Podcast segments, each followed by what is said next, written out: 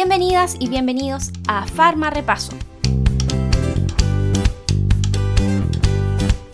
En el Farma Repaso de hoy vamos a tener un episodio bien particular, ya que vamos a hablar de ciertos antibióticos, más bien misceláneos, en donde vamos a abordar características generales de metronidazol, cotrimoxazol y nitrofurantoína.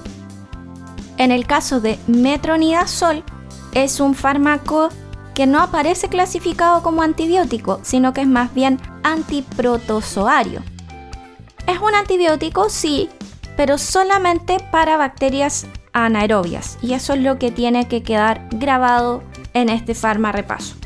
En el caso del cotrimoxazol, es una mezcla de sulfametoxazol con trimetoprim. Muchas veces en los libros se analiza de forma separada.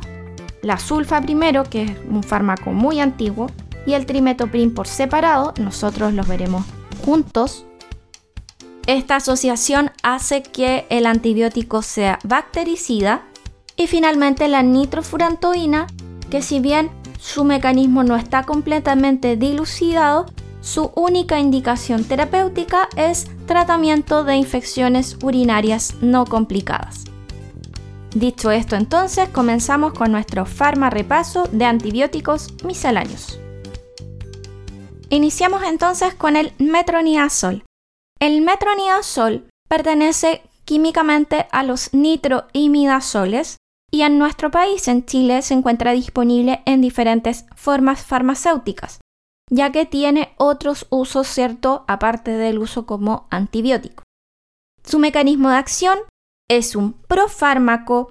Una vez absorbido selectivamente por bacterias anaeróbicas, se reduce y da lugar a productos tóxicos, interfiriendo en el transporte de electrones, rompiendo las hebras de ADN y hay obviamente pérdida de función de esta bacteria.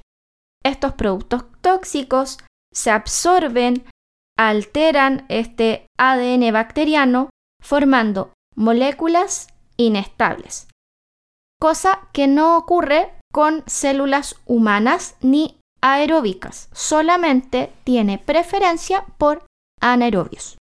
Por lo tanto, sus indicaciones están relacionadas con infecciones por bacterias anaeróbicas. Dentro de estas indicaciones podríamos mencionar infecciones abdominales y pélvicas, abscesos cerebrales, osteomielitis, artritis séptica, endocarditis. También se encuentra disponible para vaginosis bacteriana. Ahí tenemos formas farmacéuticas tópicas, gel vaginal, óvulos vaginales, colitis por Clostridium difficile y también como segunda o tercera opción para erradicar Helicobacter pylori. Este antibiótico también es muy utilizado en odontología. Se puede utilizar para periodontitis y otras infecciones a nivel de la cavidad oral, ya que cubre bacteroides, Clostridium, Fusobacterium, Peptococos y Peptostreptococos. En su farmacocinética se absorbe bastante bien, tiene distribución amplia, metabolismo hepático, por lo tanto aquí hay que hacer ajuste de dosis en insuficiencia hepática y en pacientes mayores de edad y se excreta preferentemente por vía renal. Algo que hay que destacar es de su distribución, ya que llega bastante bien a secreciones, líquido, seminal, saliva, abscesos, hueso y bilis. Atraviesa barrera hematoencefálica y puede llegar también a ser útil en abscesos cerebrales por esta por este mismo buen volumen de distribución. ¿Qué otra cosa podríamos destacar? Dentro de las interacciones es un inhibidor de la CYP3A4. Esto es sumamente importante ya que va a dar lugar a una diversa cantidad de interacciones farmacológicas. También dentro de las interacciones puede producir efecto disulfiram ya que inhibe a la alcohol deshidrogenasa que es la que metaboliza al alcohol.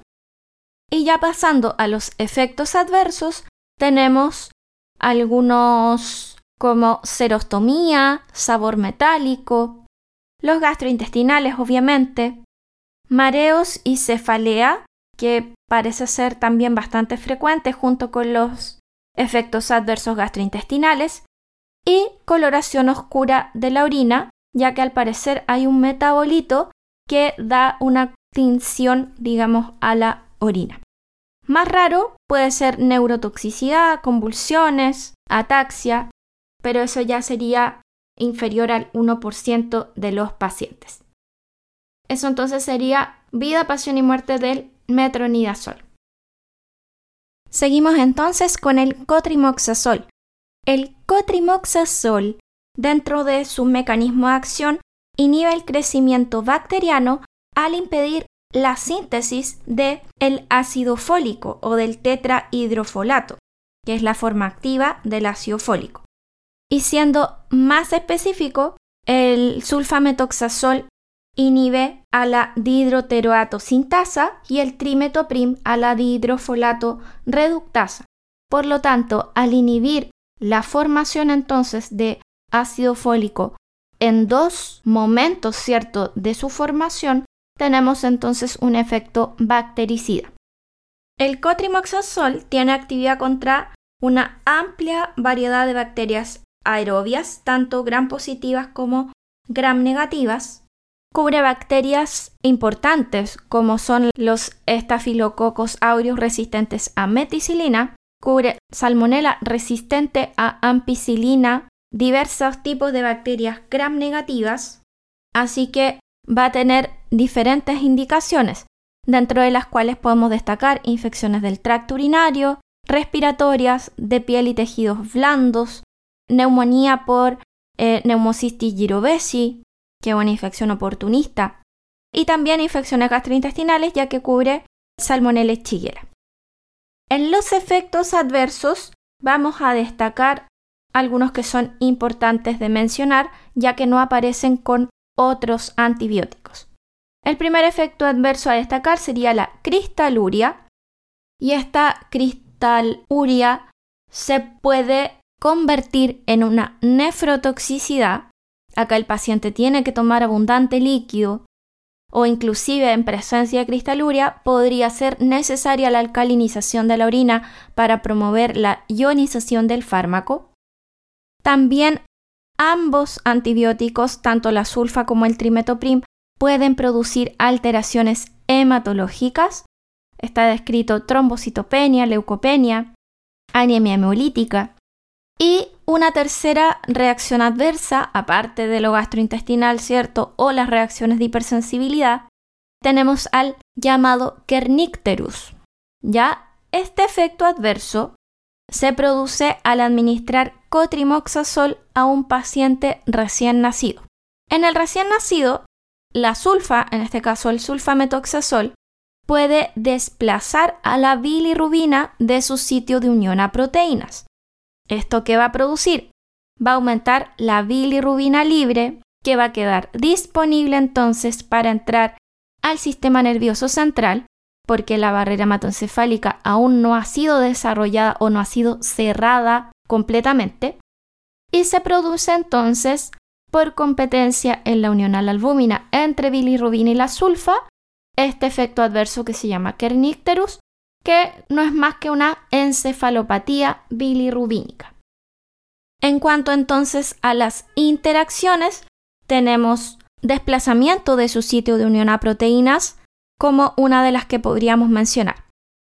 El uso de cotrimoxazol junto con warfarina, metotrexato o con fármacos antidiabéticos puede aumentar la fracción libre de estos fármacos que te acabo de mencionar y por ende, como resultado, podríamos tener aumento del riesgo de hemorragia, disminución del sistema inmune del paciente o producción de hipoglicemia en estos tres casos.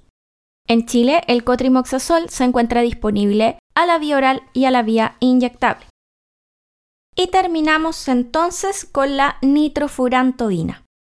Debido a que este fármaco solo logra concentraciones bajas en sangre y se tiende a concentrar en la orina, la única indicación para la nitrofurantoína es infecciones urinarias no complicadas.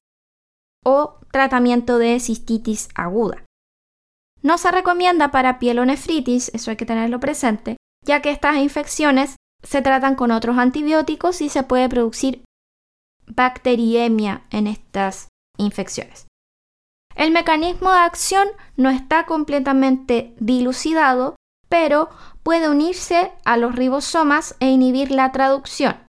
Y esto a su vez puede afectar de forma adversa el metabolismo de los carbohidratos dentro de las bacterias.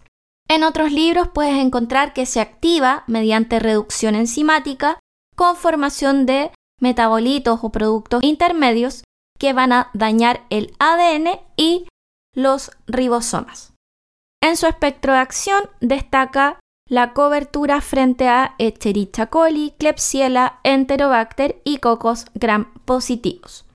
En la farmacocinética, la absorción es rápida después de la ingesta del antibiótico, se metaboliza y se excreta rápidamente, por lo que no se logra una acción sistémica, es bastante seguro de utilizar en paciente embarazada y se excreta por filtración y secreción tubular activa.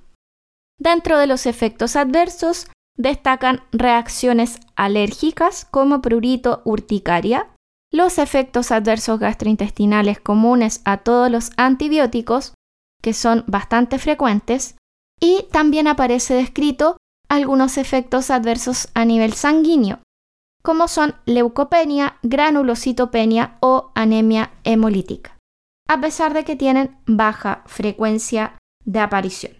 Así que lo más importante de la nitrofurantoína es que solamente en infección urinaria no complicada.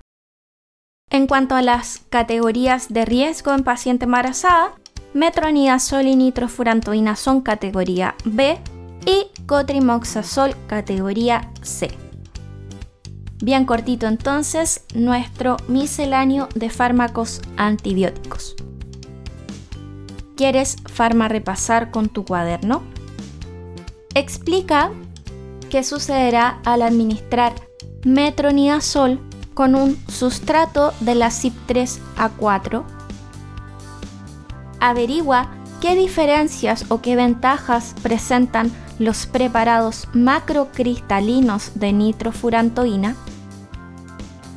Y por último, describe el espectro de acción de sulfametoxazol, de trimetoprim y analiza sus indicaciones terapéuticas a partir entonces del espectro de acción de cada uno. Este ha sido entonces nuestro farma repaso de hoy. Nos vemos.